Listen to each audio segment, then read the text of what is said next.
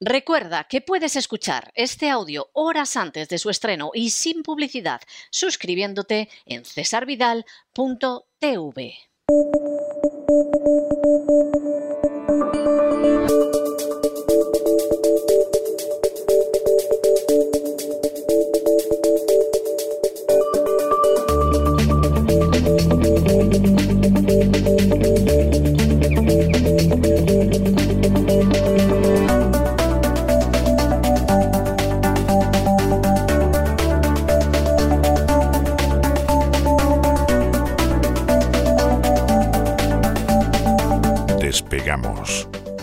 Lorenzo Ramírez.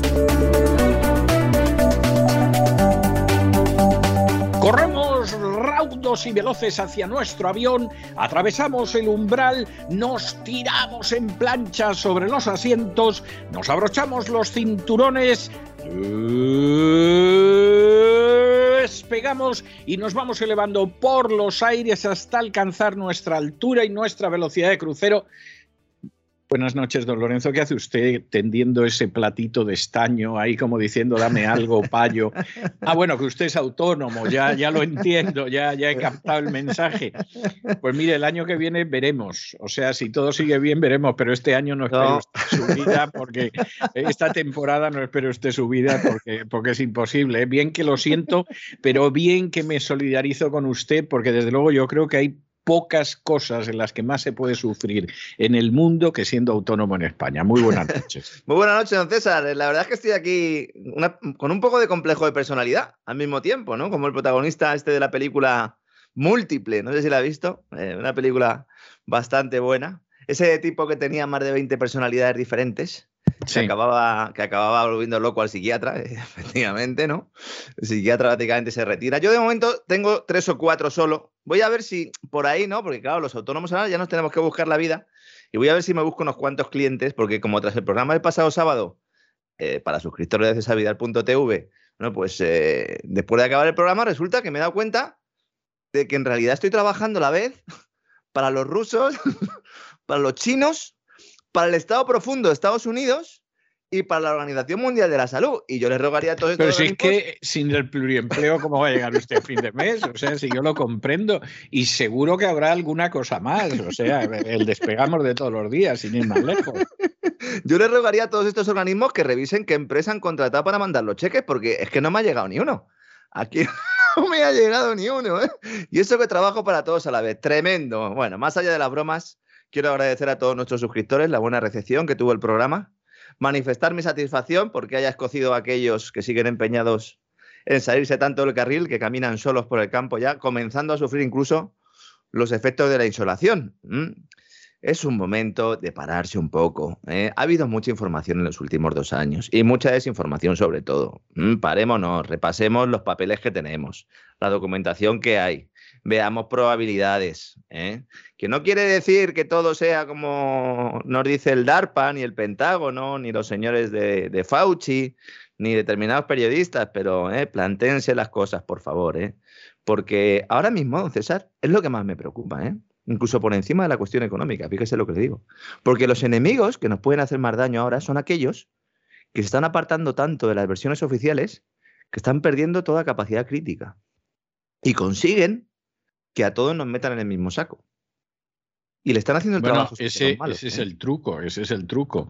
Como luego además hay gente diciendo que el gran reseteo es cosa de los buenos o que a Bill Gates lo ejecutaron hace meses y cosas por el estilo, pues en esto estamos, ¿no? Claro, claro, eh, pero no solo eso, porque eso quizás es el, es sumum ¿no? de todo lo que estamos comentando, pero evidentemente el desconocimiento de determinadas cuestiones técnicas, sanitarias, pero también pasa con la economía, ¿no? Lo que pasa es que, claro, ahora mismo lo que estamos es en un, en un periodo pandémico, ¿no? Pues hace que ese desconocimiento, pues eh, que cada uno pueda vender su elixir, ¿eh? como los que vendían elixires en el desierto, y que la mayor parte de ellos eran timadores. ¿no? Bueno, pues esa reflexión quería hacer antes de empezar y realizadas estas consideraciones comenzamos nuestro vuelo, don César. Vamos a arrancar en tierras hispanas y luego vamos a entrar un poco en la situación de China, que la verdad es que hoy hay novedades importantes. Respecto a España y en relación con lo que decía usted de los autónomos, se ha cumplido lo que avanzamos aquí hace meses. El señor José Luis Escriba, el hombre que demuestra que el camino se hace al andar, ha sacado del cajón la reforma con la que pretende robar a mano armada a los autónomos españoles, o al menos a los que quedan tras el apocalipsis provocado por las restricciones pandémicas. ¿Mm? Vamos a acabar eh, pues yendo al banco a empeñar el riñón. Yo no sé, esto en España no se puede hacer, pero seguro que alguno encuentra algún país donde pueda vender sus órganos. Esta mañana uno de nuestros queridos oyentes me mandaba una fotografía de una pared en España con un graffiti donde pone busco trabajo para pagar la cuota, firmado un autónomo. Bueno, pues así vamos a acabar, lamentablemente. Es espectacular lo que va a hacer la seguridad social bajo el mando de este señor, porque han diseñado un nuevo sistema de pago de cotizaciones sociales, el impuesto al empleo, pagar impuestos por trabajar, ahí en nada, que duplica e incluso triplica las cuotas que pagan todos los meses los autónomos españoles. Hombre, eso es fantástico. ¿eh? Es que no, estoy hablando de subir un, un 3%, un 4%, un 10% la cuota. Estoy hablando de duplicar e incluso triplicar las cuotas que abonan los autónomos. Y para que el rejonazo se note menos, lo va a hacer en un periodo de nueve años, comenzando en 2023 y acabando en 2031. ¿Mm? La principal novedad de este sistema, porque claro, hay mucha gente, y esto sí lo quiero aclarar antes, hay mucha gente que en el arranque del año, cuando estábamos en, Navidad, cuando no estábamos haciendo despegamos, me escribió mucha gente diciéndome, nos han subido la cuota de autónomo levemente, ¿es esto a lo que usted se refería con el nuevo sistema? No. El gobierno ha aplicado una subida, pues una subida, pues porque el gobierno pues todos los años sube ¿eh? determinadas eh, tarifas, cuotas, etcétera, etcétera, en este caso cotizaciones sociales. Un poquito las han subido y luego hay una reforma. ¿Esta reforma en qué consiste?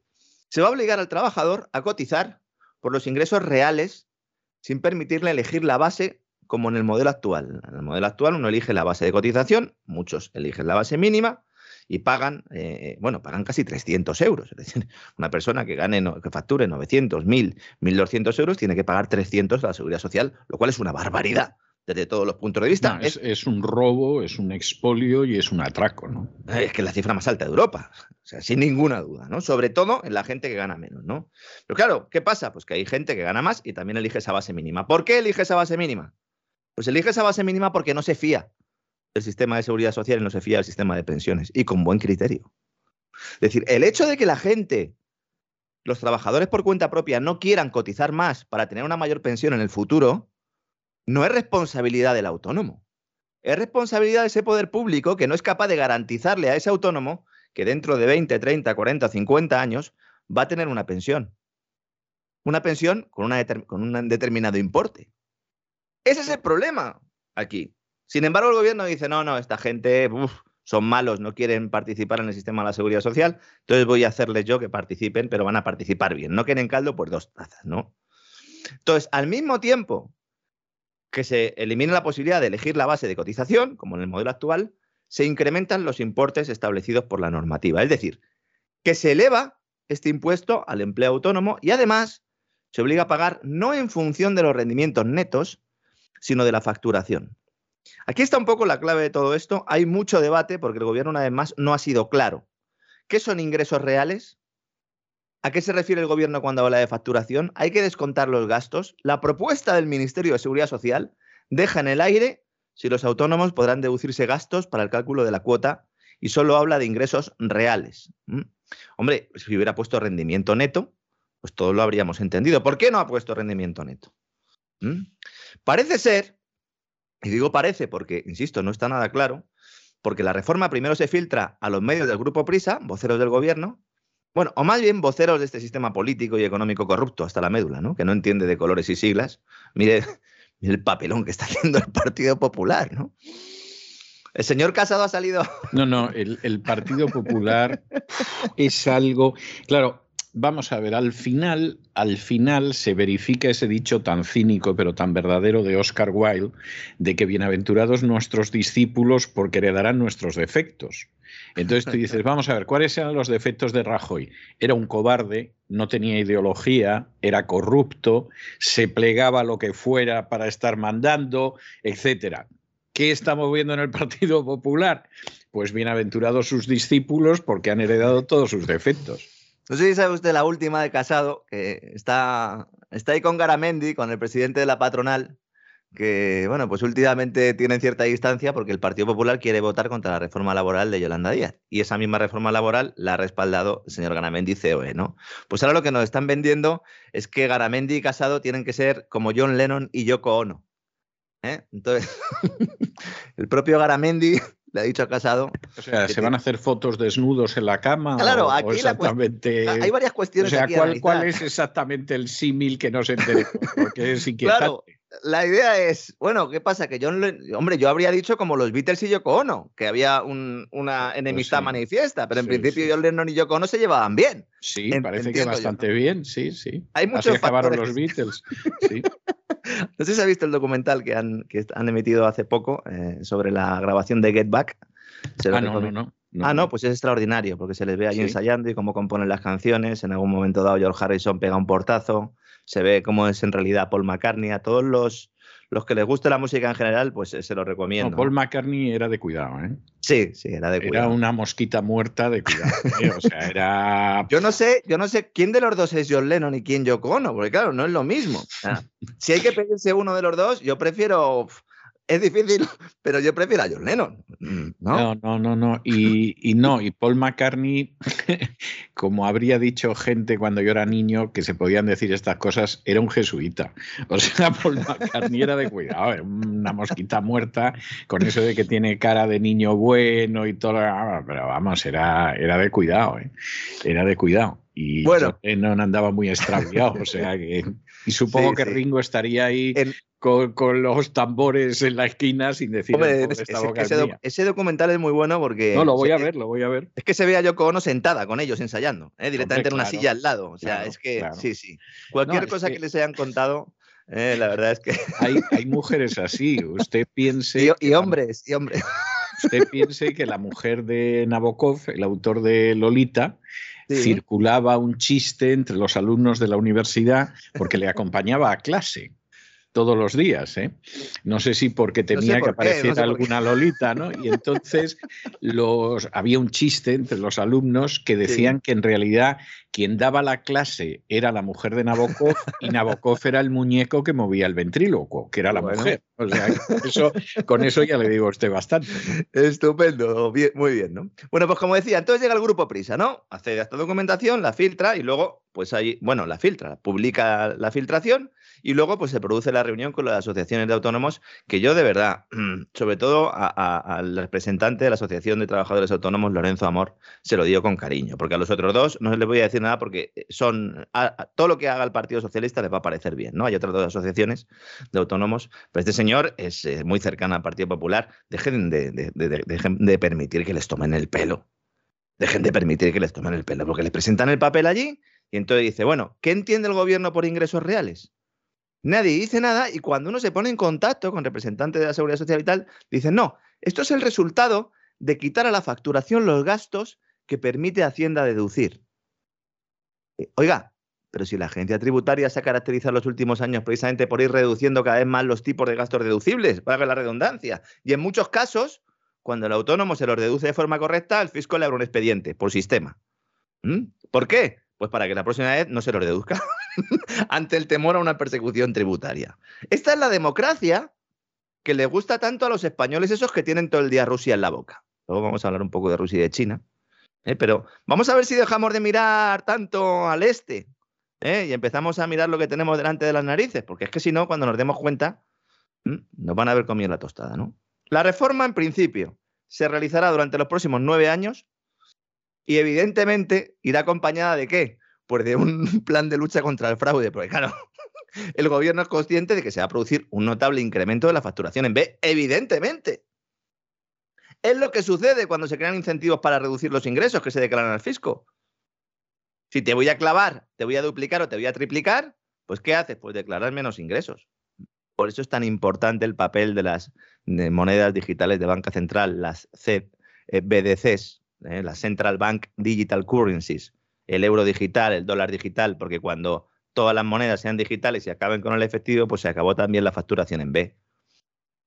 Existen las criptomonedas, efectivamente. ¿eh? Existe, bueno, el trueque también, no sé, a lo mejor eh, vendrá un albañil a tu casa y le pagarás con un pollo, no lo sé, ¿no? Pero esto es lo que sucede, insisto, ¿no? Bueno, a la vuelta de un par de años no lo descarte usted. ¿eh? Sí, lo que pasa es que trincar un pollo va a estar complicado también. Sobre todo vivo. Por eso, por eso vas a, vas a poder pagar incluso a un albañil con un pollo. Tendrá un valor intrínseco, por eso. ¿verdad? porque, Tendrá un valor claro. intrínseco ese pollo, ¿no? A ver, si diseñamos, potenciamos, eh, ampliamos sistemas impositivos que persiguen al que crea empleo, en lugar de ayudarle a emprender y contratar trabajadores, ¿cuál es el resultado? Pues es evidente, ¿no?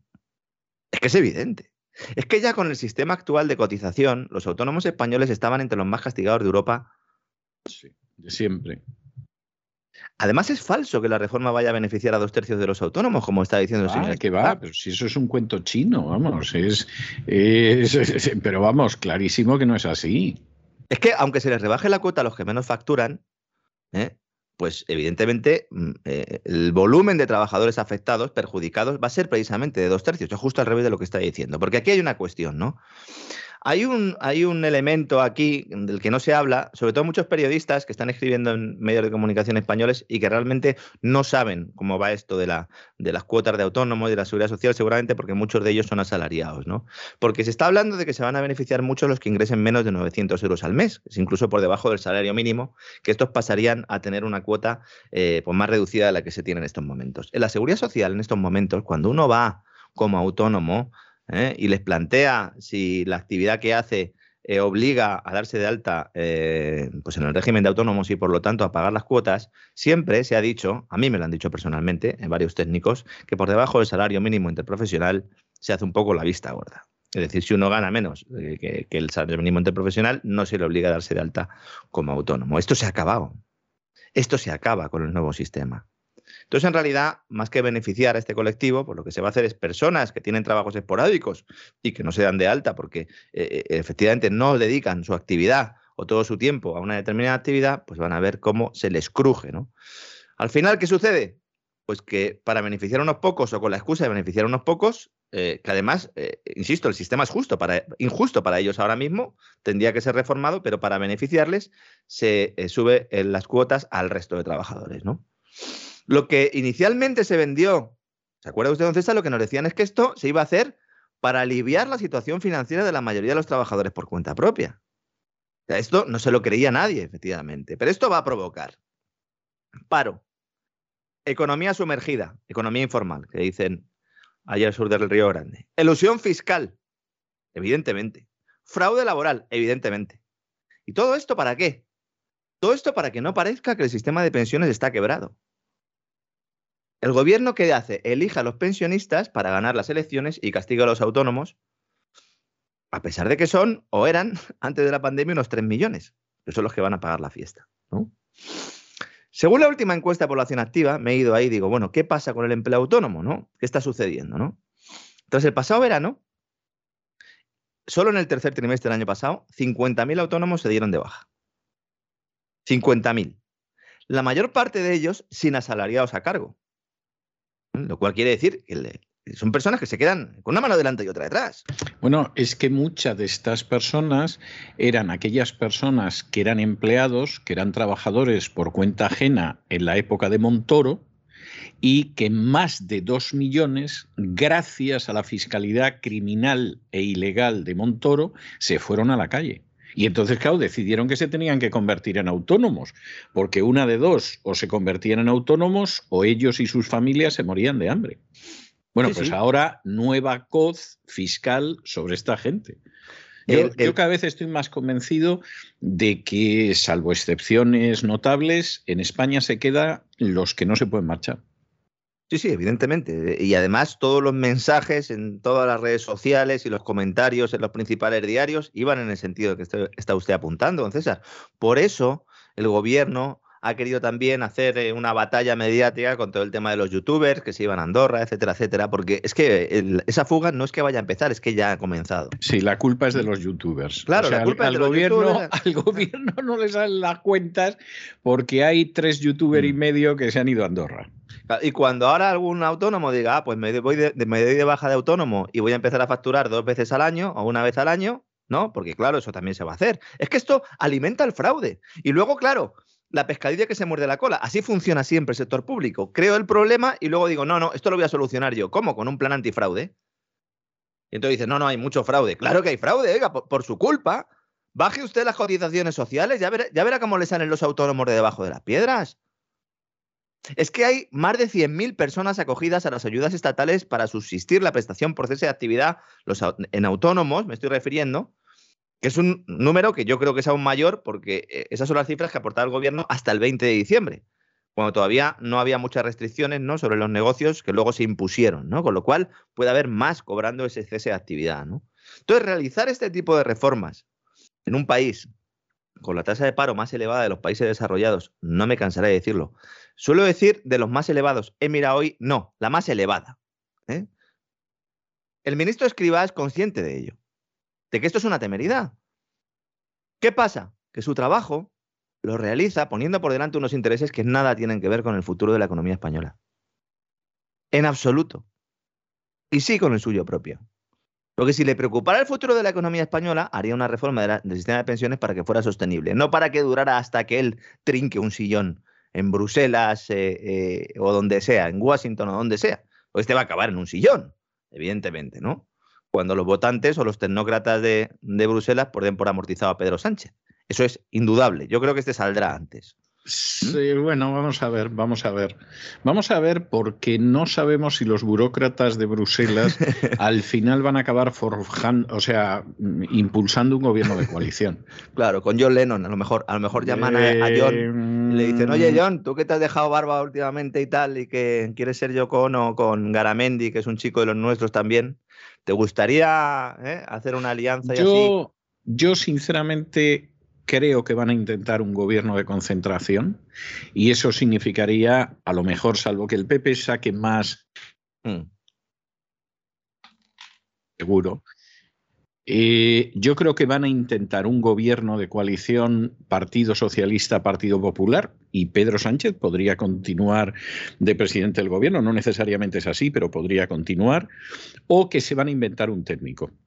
Es decir, tienen que buscar un Draghi, que a lo mejor se llama Guindos, para, para colocarlo al frente del invento y entonces que pisotee la Constitución, que se defeque en la legalidad y que haga lo que quiera. O sea, yo creo que van a ir por ahí las cosas. El propio Casado en la no, entrevista... El propio Casado no para decir yo, yo. Sí. ¿eh? bueno, en la entrevista que dio al diario argentino La Nación, eh, dijo claramente que él eh, valoraba, ¿no? Eso y es cuando yo le comenté también a usted que, efectivamente el plan es decir que los populismos de izquierdas y de derechas son muy malos y que por lo tanto hay que hacer un gobierno de concentración. Ya, ¿no? ya lo están haciendo, ya lo están haciendo en las elecciones de Castilla-León. efectivamente. donde va a aparecer solamente el Partido Popular y el Partido Socialista a discutir, lo otro son los extremismos malo, caca, no se toca, y en esa historia están, sí. Sí, bueno, y antes de viajar a China, eh, vamos a comentar otro elemento que es muy importante y que viene ligado de forma estrecha al culebrón que contamos la pasada semana a Iberdrola y sus conexiones con los servicios de inteligencia españoles. Desde aquí mando un saludo al señor Carmona, Antonio Miguel Carmona, el nuevo vicepresidente hace poco de Iberdrola España, que parece que no le gustó mucho que habláramos de esto. Bueno, pues eh, es lo que tiene, señor, ¿eh? y si no, pues no hubiera aceptado usted el cargo. Vamos a ver, ¿qué sucede aquí? Los servicios de inteligencia españoles, el CNI, el Centro Nacional de Inteligencia, cuyo director es el asesor personal del presidente Sánchez Galán, que esta semana, como saben nuestros oyentes, declara como imputado en el caso de Villarejo, bien, pues va a tener un mayor papel a la hora de tomar decisiones de política económica ¿eh? en España. Resulta que el gobierno ha decidido reforzar el poder de la Junta de Inversiones Exteriores, que es un órgano que analiza las solicitudes de autorización para que los inversores puedan tomar una participación relevante en el capital de las, eh, de las empresas españolas. ¿no? ¿Esto qué pasa? Pues que cualquier compra foránea solo puede ser permitida con un informe previo de este organismo que además se reúne a todos los meses. ¿no? Cuando se decretó la pandemia, el gobierno español aprovechó para blindar a las empresas españolas consideradas estratégicas. Esto es lo que se dice, ¿no? En realidad no está blindando a las empresas, está blindando a sus directivos está blindando a esos empresarios que dependen del poder político para pegarse la vida padre y para limitar la competencia. Que es a lo que se dedican fundamentalmente. Y que además han conseguido que los liberales, no los liberales estilo americano, sino liberales que llevan muchos años defendiendo el libre mercado, se hayan tragado este sapo. Y además los defiendan. Un señor que es directivo de una empresa en un sector regulado, hiperregulado como el, eléctrico, no, no, es un empresario, es un empresario. No es alguien que emprenda y que... No, no, señores. Es un, sector, es un, es un señor que vive de las relaciones de privilegio de su empresa y de su sector, es cierto, con el gobierno. ¿Mm? Porque es que además gestionan ingentes cantidades de dinero público, bien mediante subvenciones, bien por la puerta de atrás del Banco Central Europeo, que les permiten endeudarse a un coste bajo. Iberdrola es un claro ejemplo, pero hay otras, Telefónica, Repsol, todas las principales empresas españolas. ¿no? Pues bien, Sánchez y Calviño han decidido que esta Junta de Inversiones Exteriores no solo va a tener más poder, sino que va a tener a unos nuevos integrantes, a los señores del CNI, acompañados, y esto quizás me ha sorprendido más, por el equipo de seguridad del propio presidente del gobierno. A mí me ha recordado a la guardia esta que tenía Saddam Hussein. ¿Qué pasa? ¿Que va a meter a sus chavales ahí? Sí, sí. Es que es impresionante. Sí. Esto, no sé, eh, eh, eh, usted que es un, es un ilustrado historiador, especialista en ciencia política, oiga, esto de democracia no tiene nada. No, no, no tiene nada. Como la ley de seguridad nacional, que, nos van a meter, creo que enviando a los ciudadanos un paquete de vaselina. Sí, viene con pues supositorio ya. Viene con supositorio, pues eso es para echarse a temblar. Sí, sí, sí. Es tremendo, ¿no? La operación ha sido destapada por el diario Expansión. Pero fíjese que Cucos, claro, yo he entrado y digo, no puede ser que esta gente esté denunciando esto, porque estamos hablando del principal periódico económico de España, establishment puro y duro, ¿no? Y luego ya me voy al editorial y ahí justifica la decisión para evitar que Rusia y China usen las compras de acciones de empresas españolas como armas empresariales. Ya. ¿Eh? No dicen nada de los fondos de inversión, que son la razón real de que se haya aprobado este blindaje empresarial, según me consta. No es que me lo haya dicho una fuente, no, no, me consta.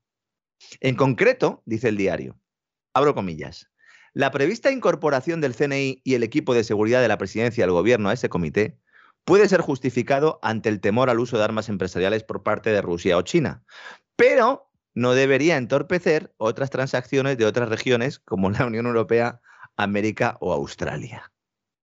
BlackRock sí, empresas chinas no. ¿Mm?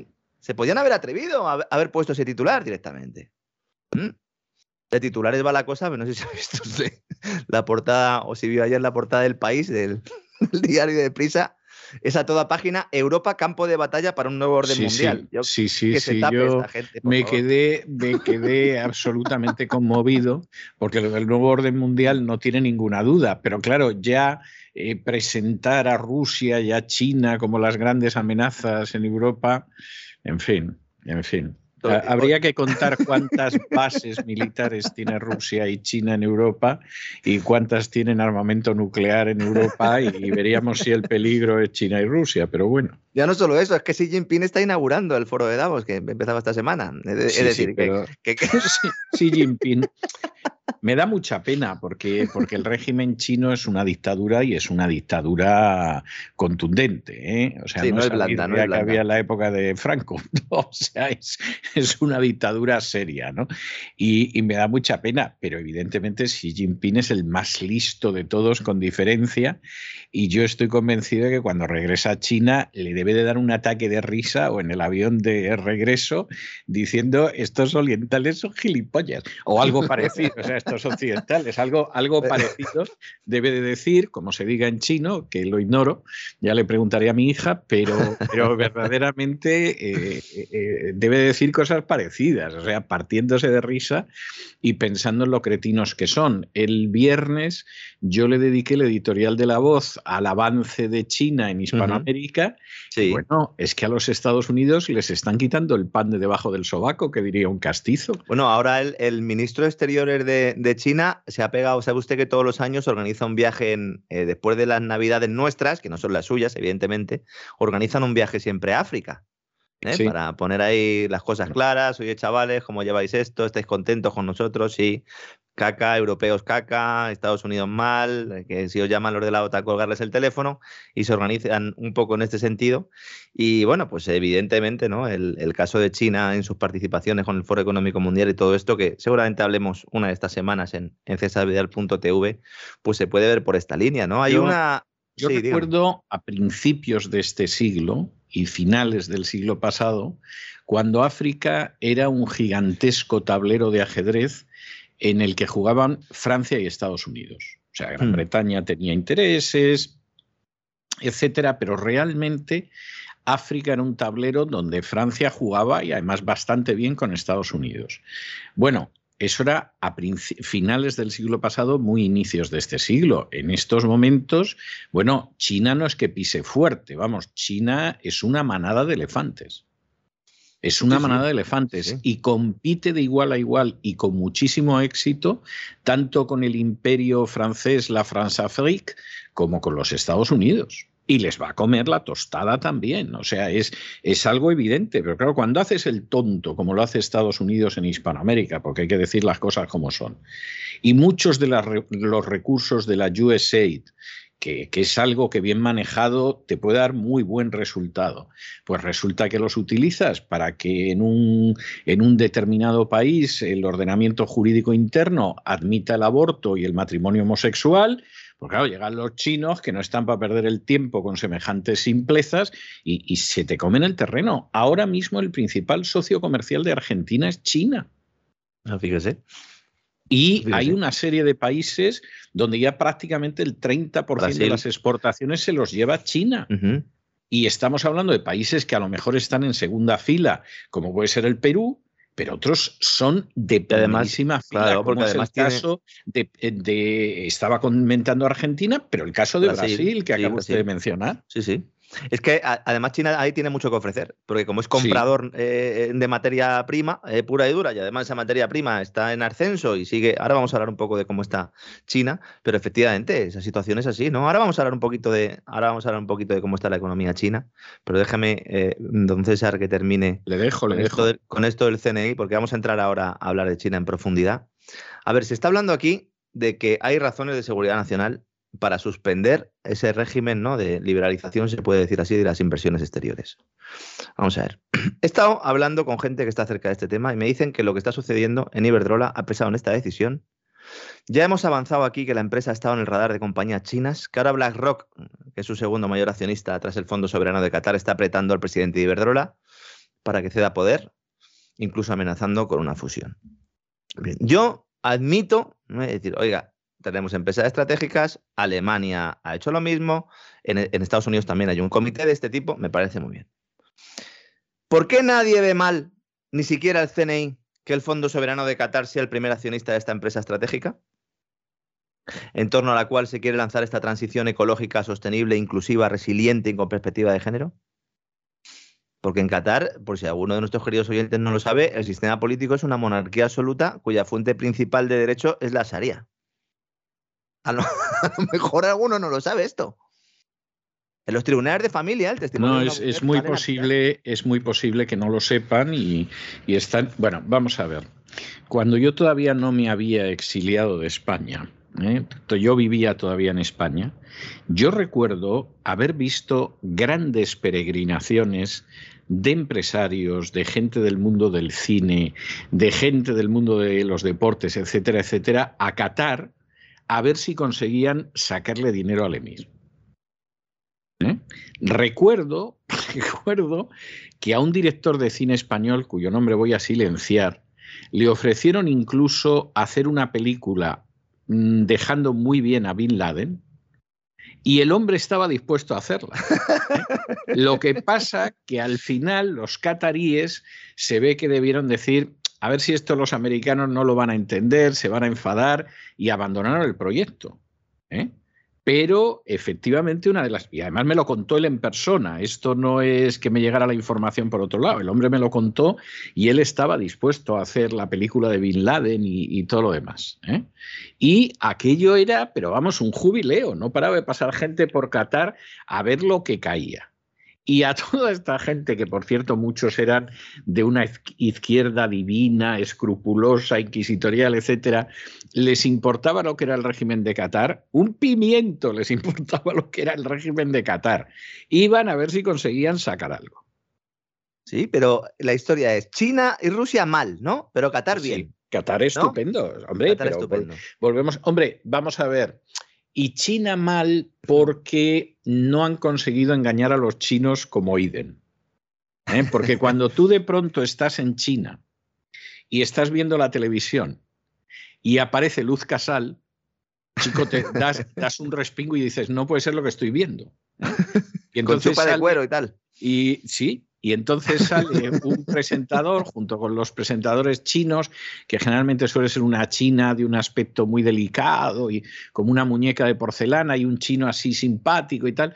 Y entonces de pronto aparece un español y dice dos o tres frases en chino que seguramente los chinos no entendieron nada, porque, porque casi es como chino de lavapiés. Y, y entonces suelta eso. Y de pronto se pone a cantar Luz Casal en español. Y en un momento determinado una de las estrofas la canta en chino. Usted imagínese lo que es estar cantando eso de tú eres mi vida y mi muerte, te lo juro, compañero, no debía de quererte, no debía de quererte y sin embargo te quiero, pero diciendo pues, pues en chino eso mismo y Luz Casal y tú dices, pero ¿qué me han echado en el té del desayuno que estoy en estos momentos sufriendo alucinaciones televisivas? ¿no? O sea, que ha habido gente que ha intentado eh, sacar algo de China el problema es que los chinos son como son y entonces, eh, pues no es Qatar y no es otra cosa. Y claro, los españoles que llegan allí o ofrecen algo que verdaderamente les interese a los chinos, que yo conozco algunos casos y no les ha ido mal, o vete olvidando de la historia. ¿no? Bueno, de hecho es que, eh, vamos a ver, es que hay viajes de nuestros ministros de Asuntos Exteriores continuamente. Allí, oiga, a Qatar, y son ustedes amigos y tal. Oye, y lo de la Sharia nos importa. Bueno, lo de la Sharia no, lo comentes. Que nos lo de la, para la igualdad de género y tal, eh, eh, esto no, no vende. Eh, vamos a ver, el testimonio de una mujer vale la mitad de lo que vale el de un hombre. Y en otros casos, simplemente, directamente, no vale. ¿No? Y en el testamento las hijas no pueden heredar más de la mitad de lo que heredan los hijos. Claro, entonces eso, eso como casa, ¿no? Con todo este cuento. Iberdrola, su máximo accionista es Qatar. ¿eh? Bien, Qatar Investment Authority, que es el fondo soberano. Bien, pues luego eso no evita a que Iberdrola en su página web tenga un capítulo destinado a la igualdad de género donde nos habla de la no discriminación y el respeto a la diversidad. ¿eh? Este es un ejemplo. Sí, pero business es business, ¿no? Usted recordará, usted recordará el famoso chiste del judío que llega al final de un concurso de estos televisivos y el premio es un millón de dólares y entonces eh, le dicen, nombre usted al judío más importante de la historia. Entonces el judío se queda un momento pensativo y dice, Jesús y efectivamente gana el millón de dólares. Mm. Cuando ese sábado aparece en la sinagoga, están el resto de los judíos de uñas, ¿no? Claro. Y uno le dice, oye, el judío más importante de la historia es Moisés, Moses. Y el otro dice, mira, Moses is Moses y business is business. pues, pues, algo pues es lo mismo que los de la ideología de género. Y bueno, es que, insisto, es que en la web de Iberdrola, además, nos ilustran con un reportaje, porque es que he entrado a mirarlo y que me ha dado la risa, ¿no? El papel de la mujer en la historia, las grandes pioneras en un mundo de hombres. ¿Eh? y nos contenta que y nos cuenta que las mujeres no lo han tenido nunca fácil, especialmente en Qatar, señores, especialmente en Qatar, ¿no? Que por cierto está haciendo muchas buenas migas el presidente de Iberdrola con los catarís porque sabe que como pierda su apoyo, catarí que te vi, ¿eh? porque si, los catarís se ponen con BlackRock, entonces le va a quedar un telediario al señor Sánchez Galán, ¿no? Y dejamos ahora España y así para volar a China. China está lidiando con una crisis de deuda, está intentando evitar que los problemas inmobiliarios se trasladen al sector financiero siguiendo el proceso que también conocen nuestros oyentes, no solo porque hayamos hablado de ello aquí, sino porque lo han sufrido en sus carnes, con independencia del país en el que iban. El Banco Central de China ha anunciado una bajada de tipo de interés para evitar que los bancos sufran y el resto de las industrias que dependen de ellos. Es decir, ha suministrado liquidez. Eh, alguno dirá, bueno, pero esto no es lo que estaban haciendo? Bueno, lo estaban haciendo, pero es la primera vez que el responsable de la política monetaria china baja los tipos en los últimos dos años. Es decir, estamos ¿eh? en un contexto nuevo y que va un poco al revés de lo que está sucediendo en Occidente, especialmente en Estados Unidos con la Reserva Federal. Ya explicamos cuando hablamos de la crisis del gigante inmobiliario Evergrande que sería inevitable este movimiento. Y al contrario que en Occidente, especialmente en Europa y Estados Unidos, los tipos de interés en China no están en el 0%, están en el 2,95%, ahora se bajan al 2,85%, y es normal que haya diferencia porque China tenía un problema inflacionario derivado de su espectacular crecimiento y por lo tanto no ha llevado los tipos al cero como nosotros. Eh, sería más adecuado hablar de la tasa de interés, en lugar de la tasa de interés de referencia, de la facilidad de depósito, que es lo que ha rebajado el Banco Central de China, pero no voy a volver muy loco al personal. ¿no? ¿Para qué se hace esto? ¿Para qué? Para que haya crédito y para que se puedan refinanciar los préstamos a aquellas compañías que estén sufriendo más las tensiones de este momento complicado que vive el país asiático. Muchos están pensando que China se va al garete. Pues lamento decirles que no es así. No da la sensación, ¿eh? A eh, lo mejor nos llevamos una sorpresa, pero no da la sensación. Hemos conocido hoy su dato de crecimiento económico de cierre de año. China ha crecido un 8,1%. 8,1%. Madre mía. Es la mayor tasa desde el año 2011. La mayor tasa mm. desde el año 2011. Menos mal que están desacelerando. Yo, yo no sé qué sería capaz de hacer el gobierno español para tener una tasa de crecimiento así. ¿eh? O sea, yo creo, que, yo creo que, venderían, venderían el alma, a ser posible, de los contribuyentes, claro está, al diablo, ¿eh? porque verdaderamente, vamos, unas cifras así son, son espectaculares. ¿no? Es la mayor tasa desde el año 2011. Pekín esperaba un crecimiento del 6. En 2020 el crecimiento fue del 2,2%, mientras que todos nos estábamos despeñando, pues eh, eh, China crecía. Hay gente que todavía sigue insistiendo con el rollo este, ¿no? De que con la pandemia y tal fueron los principales beneficiados porque su economía sufrió poco y tal. Vamos a ver, nosotros eh, cuando hablábamos del, pues empezaban a conocer las primeras noticias del COVID en enero, en febrero de, del año 2020 y hacíamos aquí el análisis económico de eso, sin entrar demasiado al tema del virus porque lo desconocíamos, pero si algo nos quedaba claro, aportábamos aquí muchas cifras, era que el impacto eh, de las supuestas restricciones iba a ser limitado en la economía china. ¿Por qué? Por una razón muy sencilla, porque ellos ya habían vivido muchas pandemias. ¿Mm? Podemos entrar a debatir mucho sobre si las medidas que adoptaron fueron mejores o peores, pero en todo caso ellos estaban acostumbrados a lidiar con pandemias. Y entonces los estudios que hacían la mayor parte de bancos de inversión decían que el impacto iba a ser limitado. Evidentemente el impacto no fue limitado, fue amplio. Pero, a pesar de eso, China creció en 2020. Ahora está creciendo al 8,1 cuando todo el mundo estaba diciéndonos que prácticamente China iba a un escenario recesivo. Si uno mira el dato del cuarto trimestre, porque claro, si cogemos el anual, pues eh, no nos sirve ¿no? para ver la tendencia. Si, si cogemos el del cuarto trimestre, es verdad que hay una ralentización, pero es que estamos hablando de que el, de que el Producto Interior Bruto crece un 4% frente al 4,9% del tercer trimestre, que es una desaceleración, pero que no es lo que algunos estaban eh, vaticinando. Las cifras yo creo que son espectaculares, ¿no?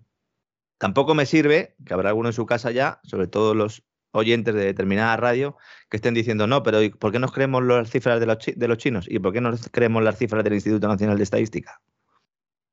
¿Por qué no creemos bueno, pero, pero hay, gente, hay gente que en esa radio ha perdido la cabeza. ¿eh? Están diciendo que, con las vacunas no se ha vuelto a contagiar ningún médico. Mm, nunca. Tú dices, será ningún médico conocido tuyo, ¿no? O sea, que, que no, no es tan. No, no, no, no, no, no, no es fiable. ¿eh? O sea, más bien, más bien eh, lo que dicen lo suyo es pensar que es radicalmente falso. si damos por buenas las cifras de macroeconomía o las cifras de contabilidad que nos está presentando el Banco de España, el Banco Central Europeo o el Gobierno de España, pues yo creo que también tenemos que dar por buenas las de, las de los chinos. Bueno, voy a ir más allá. Eh, ¿Se fían ustedes más de las eh, cifras de Qatar que de las de China? Vamos a dejarlo ahí, ¿no? Vamos a dejarlo ahí. El Banco Central del Gigante Asiático ha reforzado su intervención metiendo 700.000 millones de yuanes que serían alrededor de unos, alrededor de unos 100.000 millones de euros, a través de esta facilidad de depósito, eh, bueno, sí, a 12 meses, lo que supone un incremento pues, de unos eh, 30.000 millones de euros al cambio respecto de los vencimientos previstos. ¿no? Asimismo, la institución que ha hecho pues rebajar en 10 puntos básicos el tipo de interés que se aplica a las operaciones de refinanciación que es lo que yo estaba comentando antes con vencimiento de una semana. ¿Esto por qué se hace? Pues porque ahora mismo muchas empresas inmobiliarias sobre todo inmobiliarias, pero de otros sectores también, viendo lo que ha sucedido con Evergrande, pues tienen problemas con sus bancos porque no les quieren refinanciar los créditos. ¿Qué sucede en este caso? Pues que entonces el banco dice, oye, no te voy a refinanciar, y el Banco Central le dice, refinancialo, refinancialo, y luego ya tú y yo hablamos, pero en principio me lo refinancias, ¿no? Le adelanto ya a don César que se van a producir más movimientos de este tipo en la primera mitad de este 2022. ¿Por qué? Porque es la manera de intentar controlar la crisis inmobiliaria y su contagio a otros sectores. Pero de momento, el gobierno chino parece estar logrando su objetivo, que es modificar esa estructura productiva, poner más atención en la demanda interna, sin olvidar el comercio exterior. ¿no?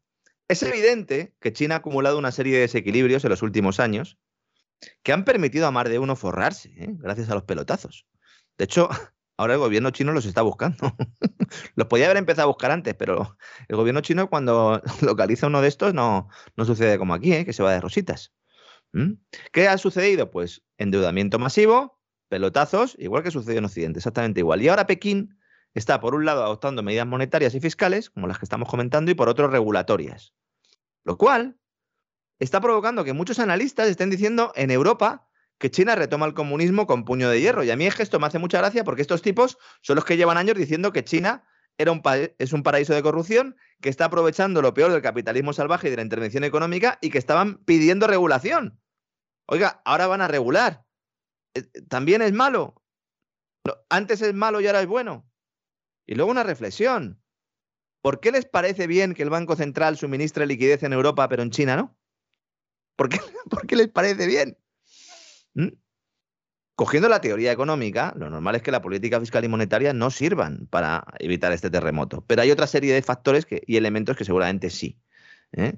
Yo sigo pensando, pero no porque sea muy listo, sino porque leo a analistas eh, financieros, leo a, gente que está sobre el terreno, sobre todo en China, y me plantean que la crisis financiera eh, no se va a producir, que hay una desaceleración que es inevitable, que evidentemente China no va a pasar a ser un actor secundario, como algún loco está diciendo por ahí, que van a compensar el menor peso del ladrillo eh, con tecnología, y aquí sí que van sobrados, van muy sobrados.